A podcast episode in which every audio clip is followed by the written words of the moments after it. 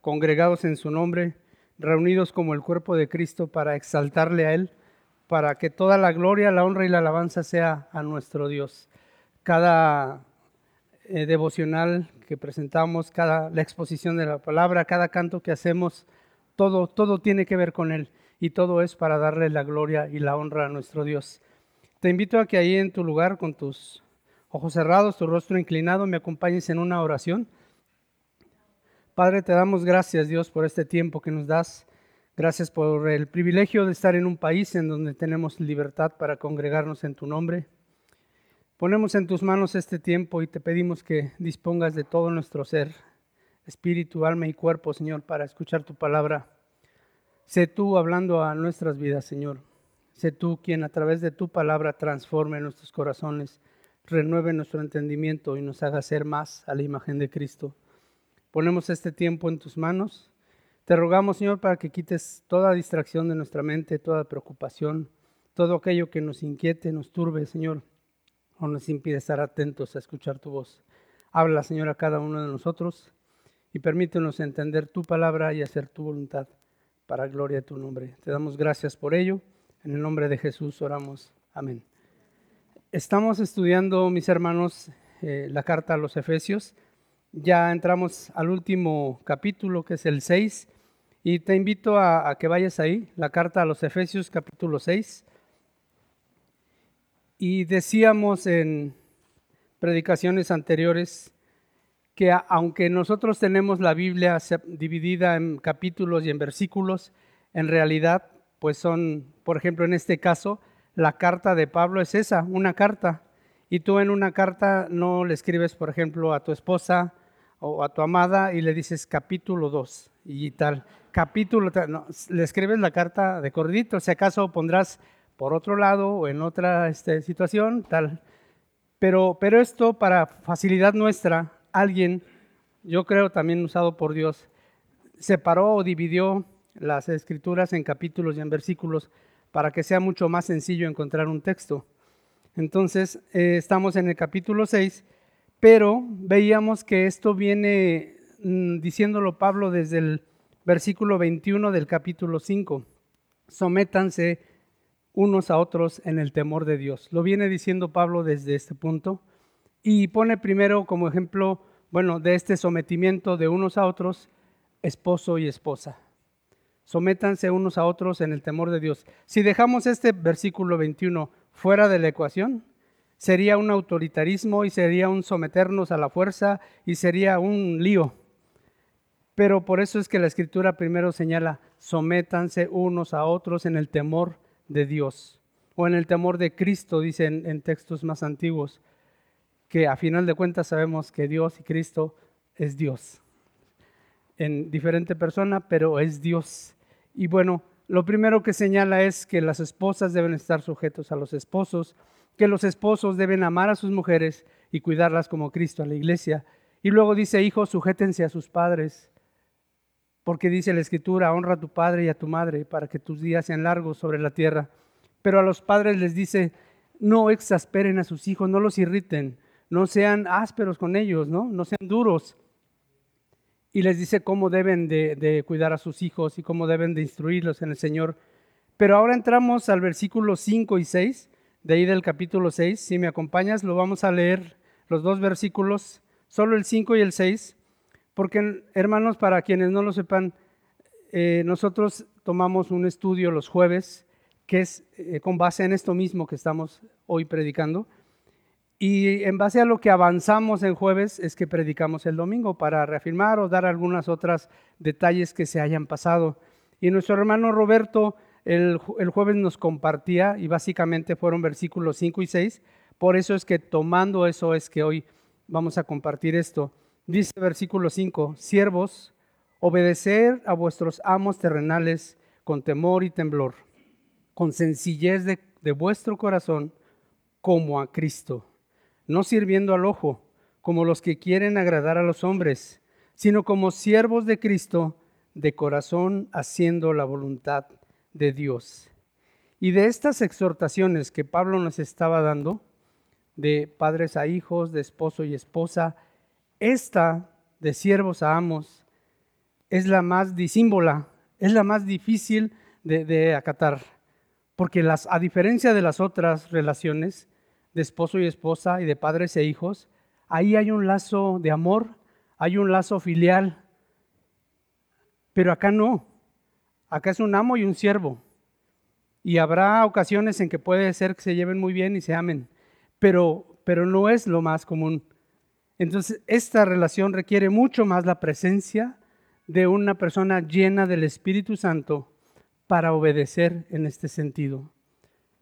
Porque el que el esposo ame a la esposa y que la esposa se sujete a ella, hay un lazo afectivo, hay amor y en todos los casos es Dios quien opera, sí, pero cuando amamos a las personas nos es más fácil.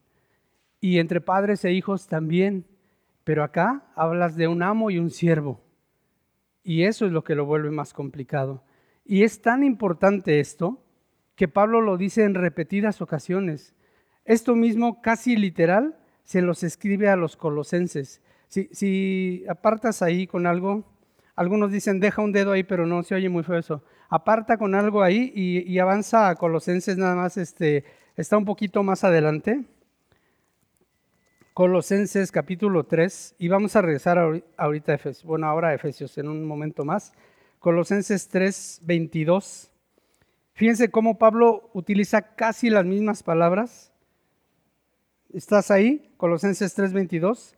Siervos, obedezcan en todo a sus amos terrenales no sirviendo al ojo como los que quieren agradar a los hombres, sino con corazón sincero, temiendo a Dios.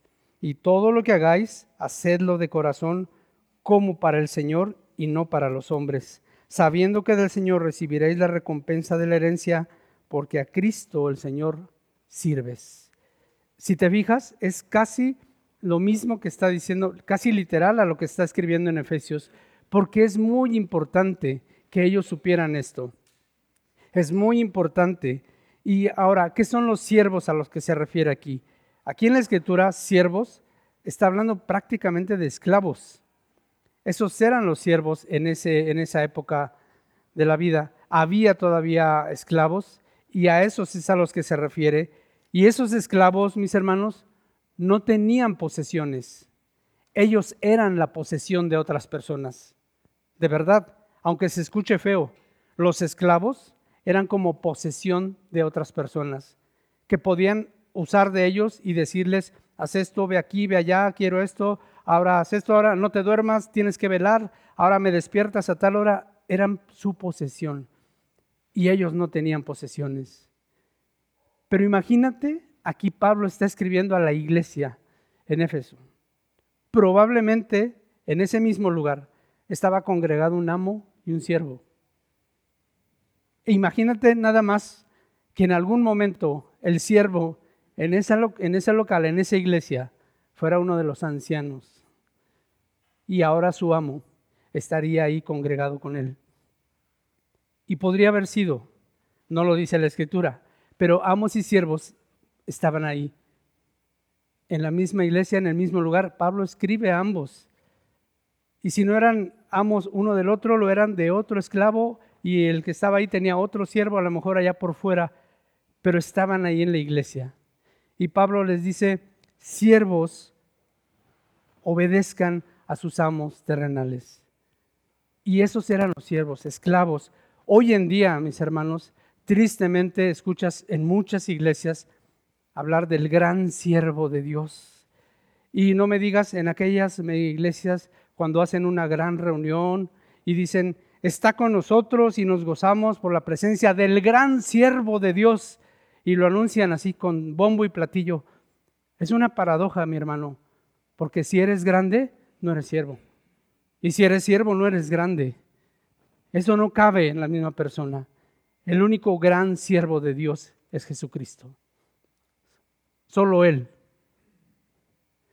A mí me llama mucho la atención cómo hoy el hombre se pone esos títulos de gran siervo de Dios. Y de veras, hasta risa me causa cómo es que Dios llama a los que le sirven. Quiero que me acompañes a leerlo. Lucas capítulo 17 y vamos a regresar a Efesios.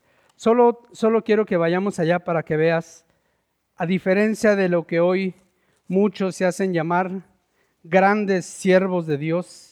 Lucas 17, versículo 10.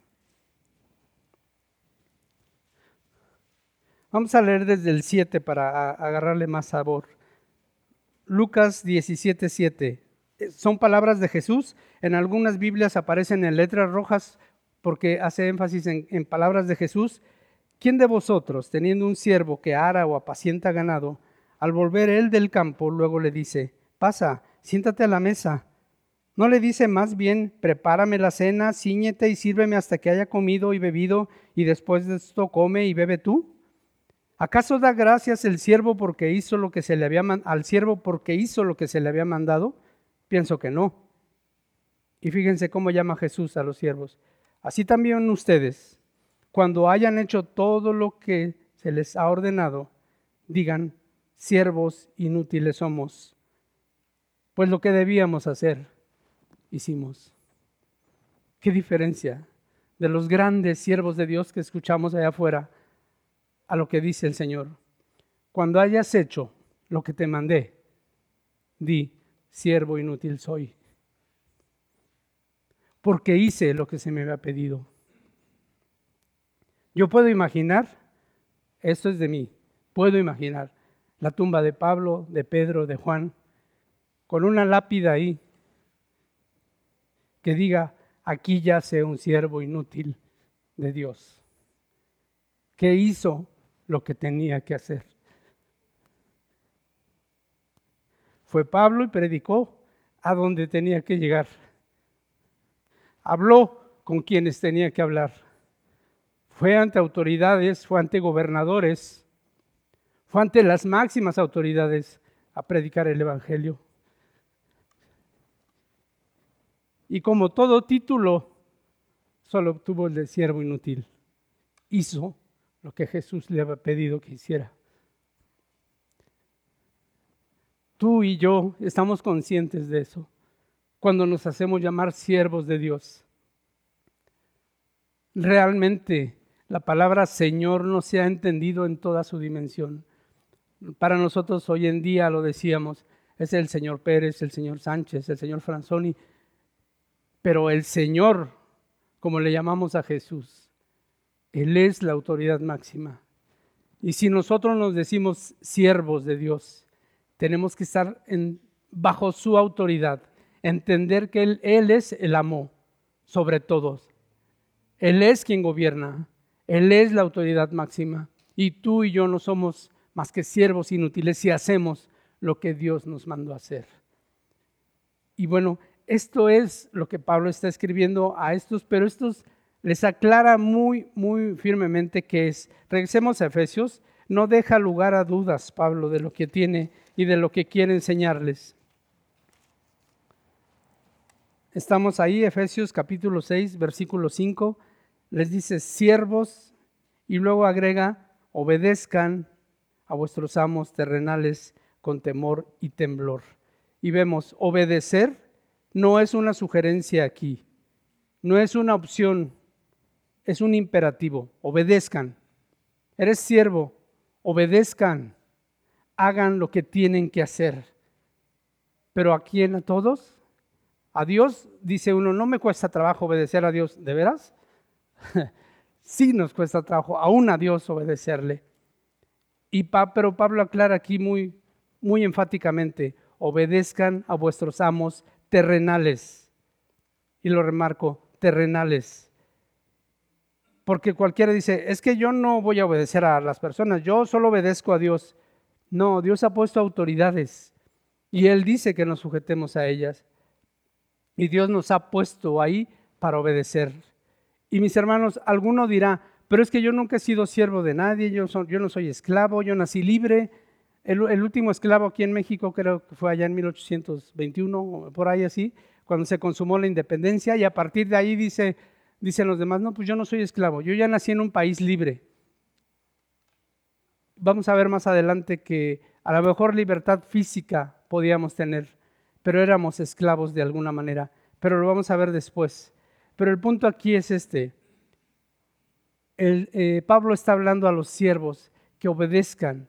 Hoy en día a lo mejor ya no hay amos y esclavos, pero hoy en día el equivalente sería toda autoridad que tú tienes en tu trabajo, tu jefe, tu empleador.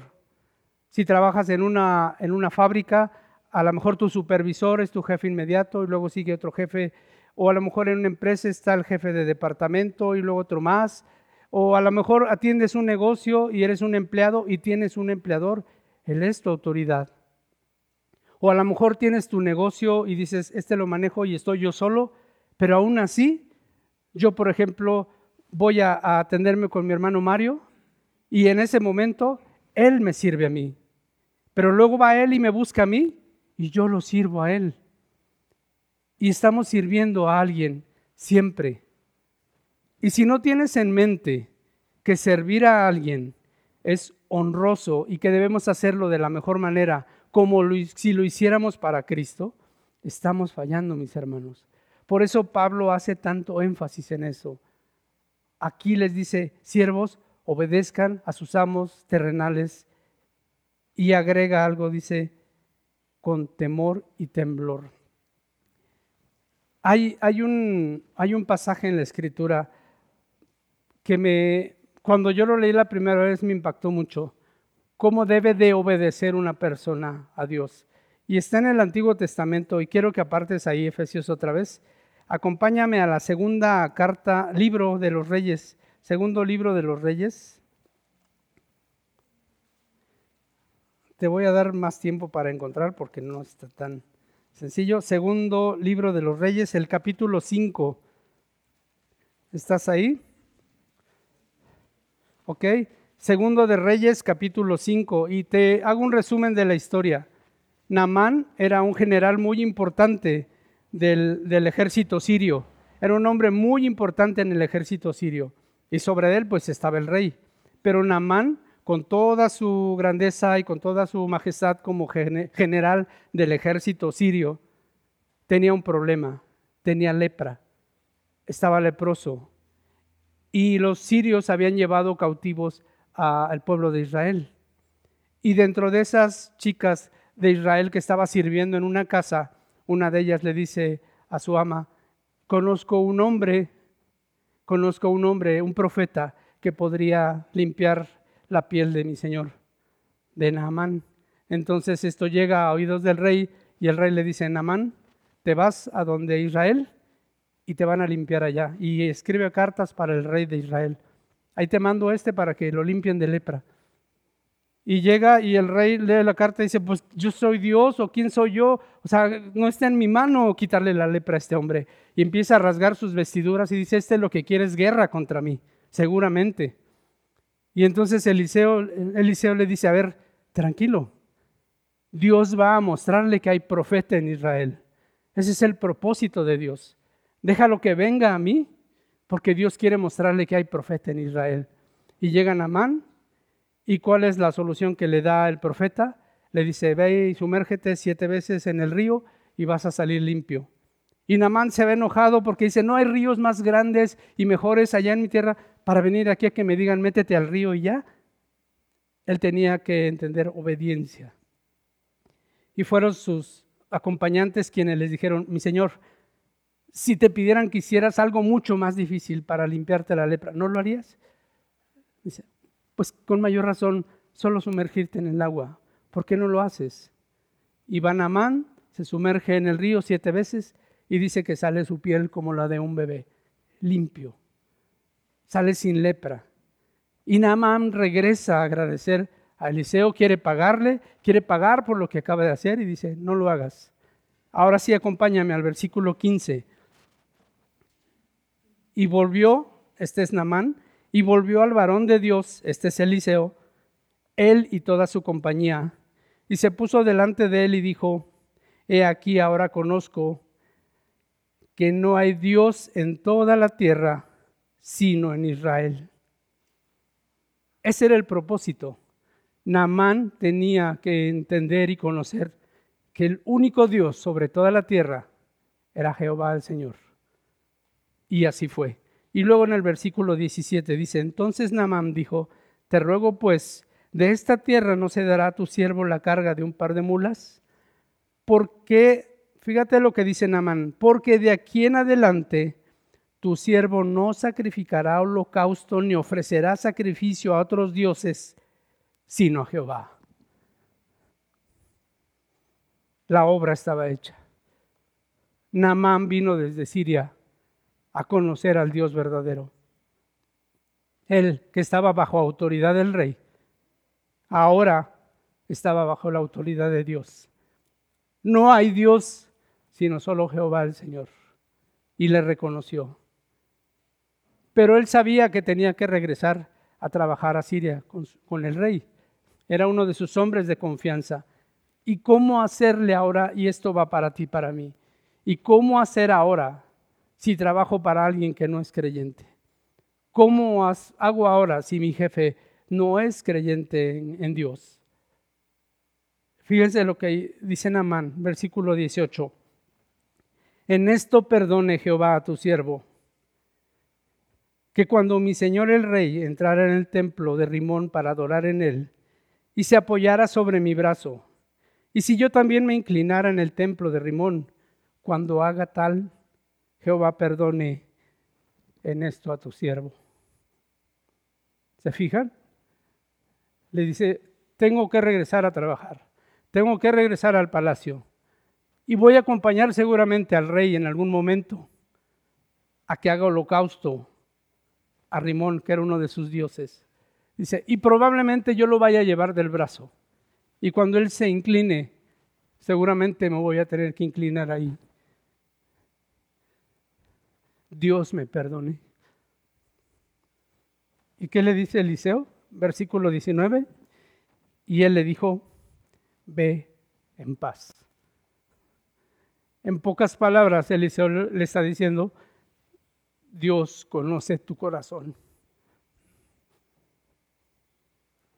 Dios sabe que has reconocido al único Dios verdadero, al Altísimo. Dios lo sabe. Ve en paz, Namán. Mi hermano, a veces en tu trabajo, por situaciones del trabajo, se complican algunas cosas. Pero ve lo que dijo Namán, que Dios me perdone si tuviera que hacer tal cosa. Era parte de su oficio. Y Eliseo es la voz de Dios. Y solo le dice, ve en paz. No te aflijas, Namán. Dios conoce tu corazón. Y eso es lo que Dios te dice a ti. Dios conoce tu corazón. Él conoce tu corazón, sabe lo que hay en él, sabe cuando estás procediendo con una buena o mala actitud. Confía en Dios. Él mejor que nadie sabe lo que hay en nuestro corazón. Y regresamos a Efesios, por favor.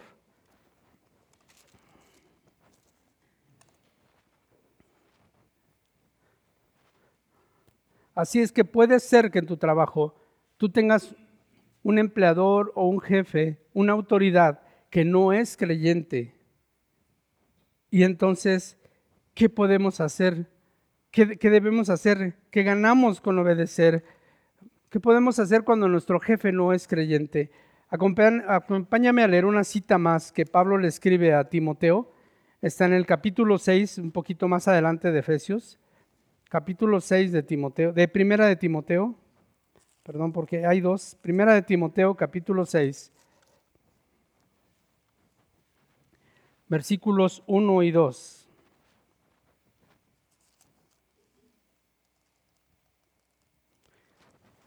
Fíjense lo que escribe Pablo. Escribe aquí para amos que no son creyentes y amos que sí son creyentes. Y le escribe a los siervos y les dice, todos los que están bajo el yugo de esclavitud tengan a sus amos por dignos de todo honor. Hay un para qué, para que no sea blasfemado el nombre de Dios y la doctrina.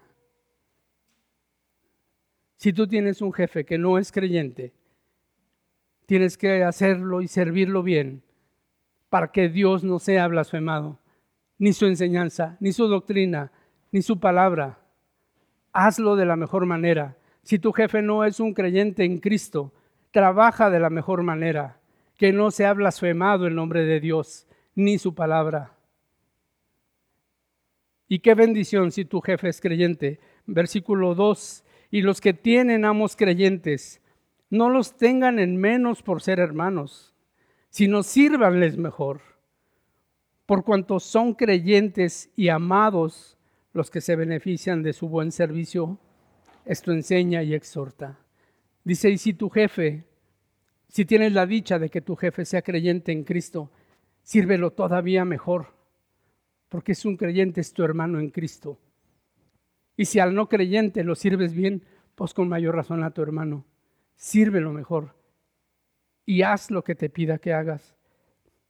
Dice, por cuanto son creyentes ambos y amados ambos los que se benefician de su buen servicio. Hazlo lo mejor, mi hermano. Si tienes la dicha de que tu jefe, tu patrón en la empresa, donde sea, es un creyente, sirve mejor todavía. Porque estás sirviendo al Señor cuando eres obediente, cuando haces lo que tienes que hacer. ¿Y qué ganamos con obedecer y hacer bien las cosas? Una vez más, Pablo escribe, pero ahora a Tito, más adelante después de Timoteo, está la carta que escribe a Tito. ¿Qué ganamos con esto? Capítulo 2 de la carta a Tito.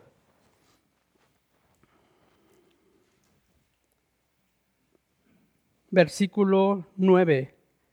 Escribe Pablo ahora a Tito y le dice, exhorta a los siervos a que se sujeten a sus amos, que agraden en todo, que no sean respondones, no defraudando, sino mostrándose fieles en todo y también hay un para qué. Para que en todo adornen la doctrina de Dios, nuestro Salvador. Como si a la enseñanza de Dios le faltase algo.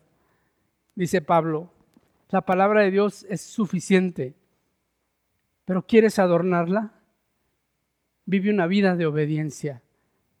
Que tu vida refleje lo que dice la palabra. Le dice a Tito que hagan eso para que la para dice que agraden en todo, que no sean respondones, no defraudando, sino mostrándose fieles en todo, para que en todo adornen la doctrina de Dios nuestro Salvador. La gente puede saber en tu trabajo que tú eres un creyente en Dios. Pero si tú no vives como tal, si tú no te comportas como tal, si tú no eres, si no haces tu trabajo de la mejor manera y con una buena actitud, y para servir a los demás, no estás adornando la doctrina. Que tu palabra que sale de tu boca sea la palabra de Dios, sí, pero que tu vida refleje lo que la palabra de Dios ha hecho en ti y que seas obediente. Y que si tu jefe en la oficina o, tu supervisor en, la fábrica o el, el empleador que tienes, quien te contrató en un negocio, te dice, oye, necesito esto, aquello, siempre y cuando sea algo lícito, siempre y cuando sea algo correcto, que no sea impropio. Y si te dice, necesito esto, con la mejor actitud digas, sí, yo lo hago. Estoy aquí para eso, es mi trabajo. Y con la mejor actitud.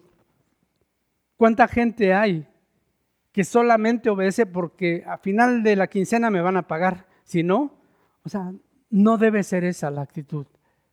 La actitud es servir porque Cristo sirvió porque Él es el ejemplo, porque de Él aprendemos.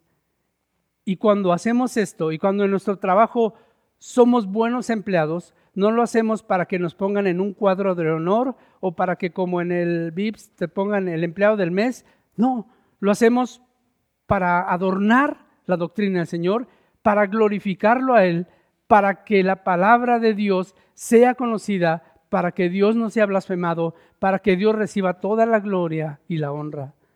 Para eso es que tratamos de ser los mejores.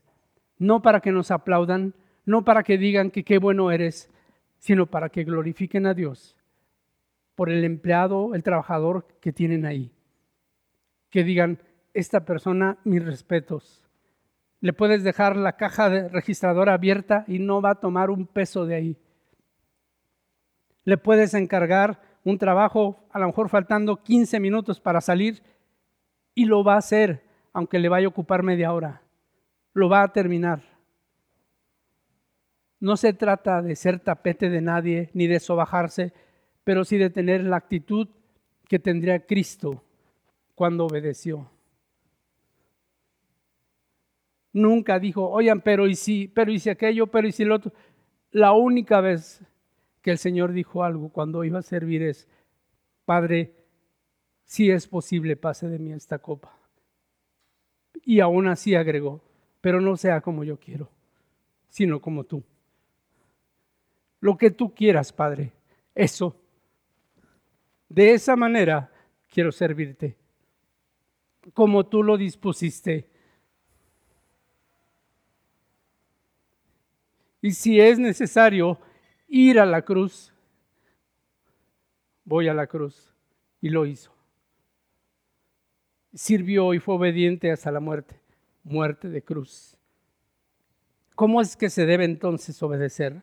Dice aquí la escritura, si regresamos a Efesios, dice la escritura que debemos obedecer con temor y temblor. Y aquí es que cuando vas a servir, lo haces con respeto, con honra a la persona que vas a servir, con responsabilidad y sí, también con temor. Y entiende que Pablo estaba escribiendo a siervos que podían ser incluso maltratados y golpeados si no hacían bien las cosas. Debían servir hasta con temor por eso, porque en ese tiempo el amo tenía autoridad para golpear a su siervo si no obedecía correctamente. Hoy en día creo que nadie trabaja bajo esas condiciones, pero hoy en día si alguien te reprende en el trabajo, tú no puedes ponerte al brinco con el jefe y tú no puedes decirle de cosas y nunca puedes faltar al respeto. Y alguien dirá, es que no se lo merece. Tú estás sirviendo al Señor, que nunca se te olvide. No es a la persona que tienes enfrente, es a la persona que tienes adentro.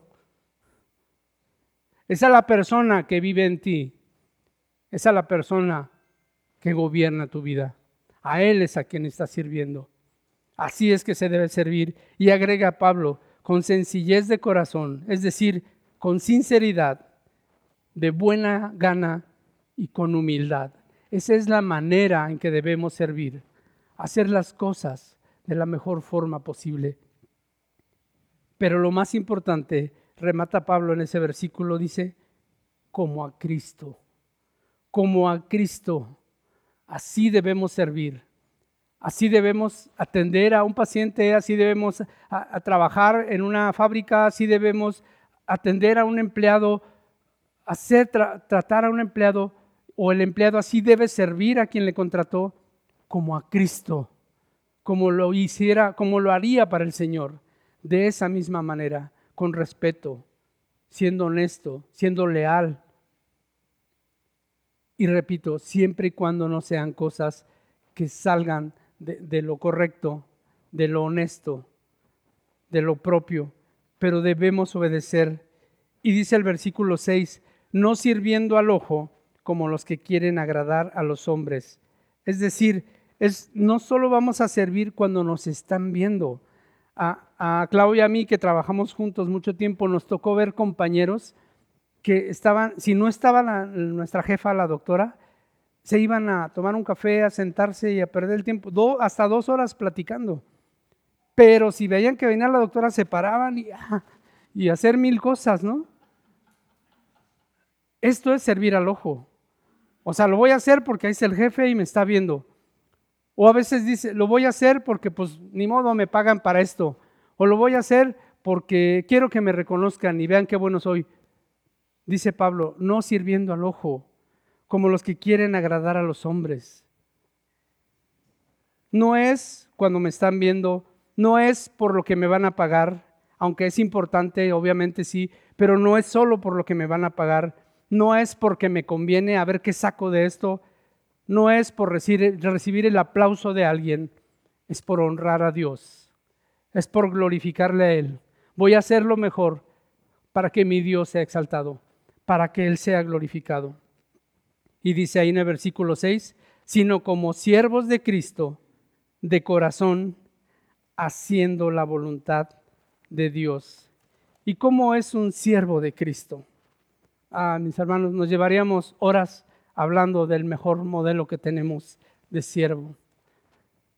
El mejor siervo que hay es Jesucristo, obediente al Padre hasta la muerte y muerte de cruz. Jesús mismo estuvo profetizado por los, eh, los profetas que escribieron el Antiguo Testamento, hablaron del siervo de Jehová, sufrido, abnegado, quien cuando fue golpeado no abrió su boca, como oveja fue llevado al matadero, fue menospreciado, varón de dolores, dice la Escritura, molido fue por nuestras rebeliones, el siervo de Jehová, el siervo de Dios, el más perfecto, y fue a la cruz. Él mismo se describe así como un siervo. Acompáñame a Lucas capítulo 22. Él es el modelo a seguir. Esa es la clase de siervo que debemos ser. Lucas capítulo 22.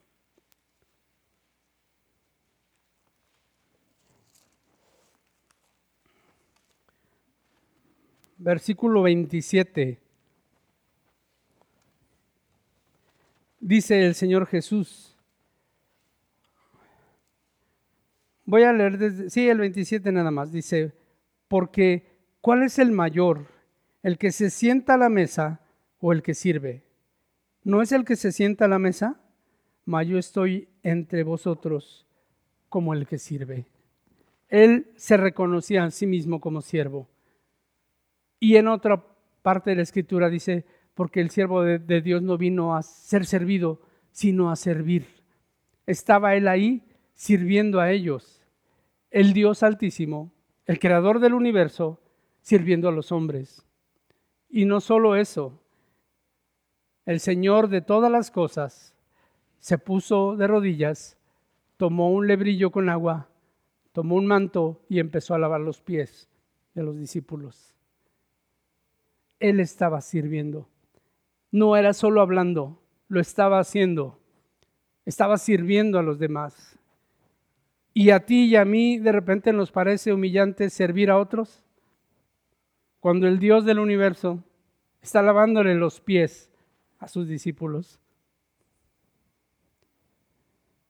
El Dios altísimo tallando los pies de seres humanos imperfectos, pecadores, y secándolos y tú y yo creemos que hacemos demasiado en trabajar para alguien o que es deshonroso estar sirviendo a alguien. No, mi hermano, ejemplo tenemos en Cristo. Él es el modelo de siervo y sirvió en todo momento, en todo tiempo. Y no solo hacía eso, actuaba como siervo, no solo decía soy el siervo, actuaba como tal. Filipenses 2, 6, 7, y es un pasaje muy conocido y lo citó Roberto también la semana pasada, Filipenses 2, 6, 7.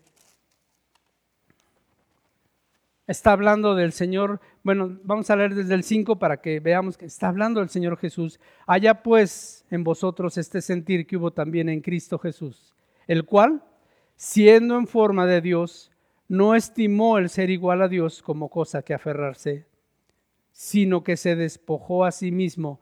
No lo despojaron no se despojó de cosas, se despojó a sí mismo, tomando forma de siervo, de siervo hecho semejante a los hombres, y estando en la condición de hombre, se humilló a sí mismo, haciéndose obediente hasta la muerte y muerte de cruz.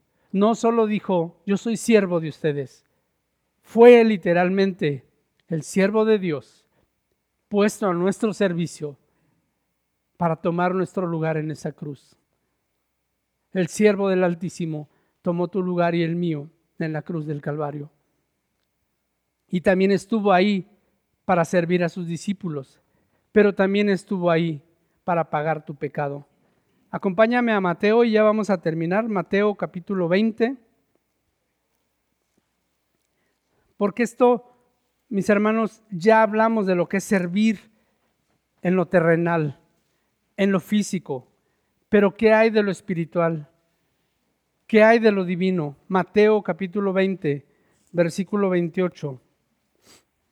Dice Jesús, como el Hijo del Hombre no vino para ser servido, sino para servir y para dar su vida en rescate por muchos.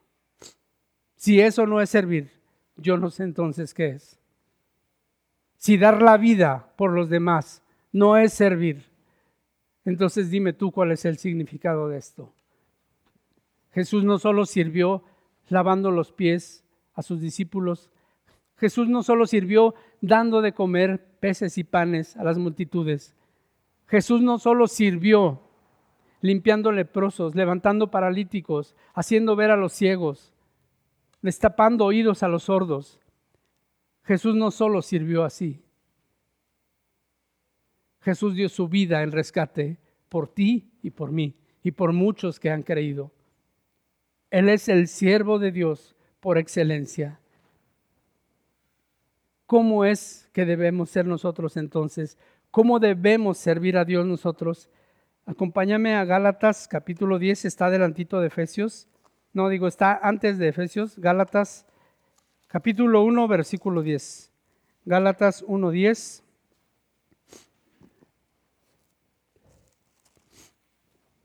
¿Cómo es que debes tú ser siervo de Dios? Si es que deseamos servir a los demás como a Cristo. Versículo 10 de Gálatas 1 dice, pues, escribe el apóstol Pablo, busco ahora el favor de los hombres o el de Dios. ¿O trato de agradar a los hombres? Pues si todavía agradara a los hombres, no sería siervo de Cristo. Y esto es en lo espiritual, mi hermano. Esto es en lo espiritual. El Evangelio no entra en negociación. La palabra de Dios no se puede diluir.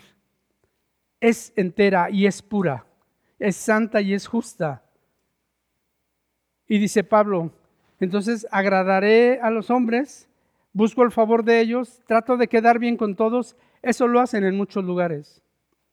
Pero dice Pablo, si todavía agradara a los hombres no sería siervo de Cristo. Él tenía que hablar la palabra tal y como era.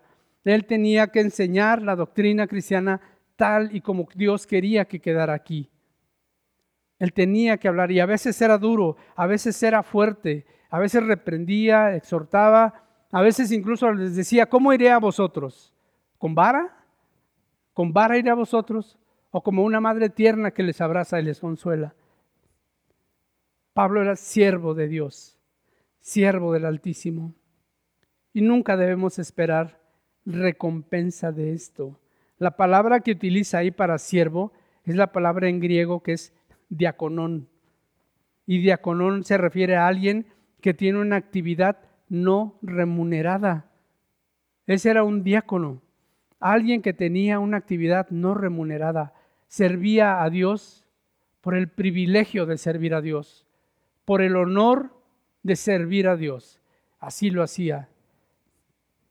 Y por último, mi hermano, quiero que entiendas que tu trabajo que haces para el Señor, cuando sirves a Dios, cuando a lo más que anhelamos es a que Él nos llame siervos inútiles, y yo me sentiría muy honrado que así lo hiciera.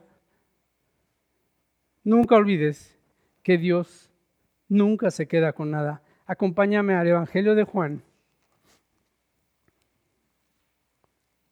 capítulo 12 del Evangelio de Juan.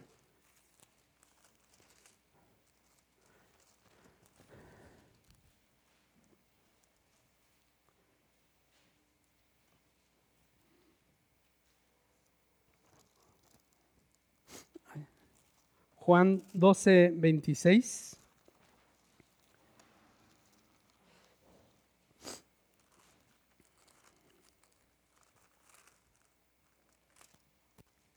¿Estás ahí? Porque yo todavía no llego. Ya está.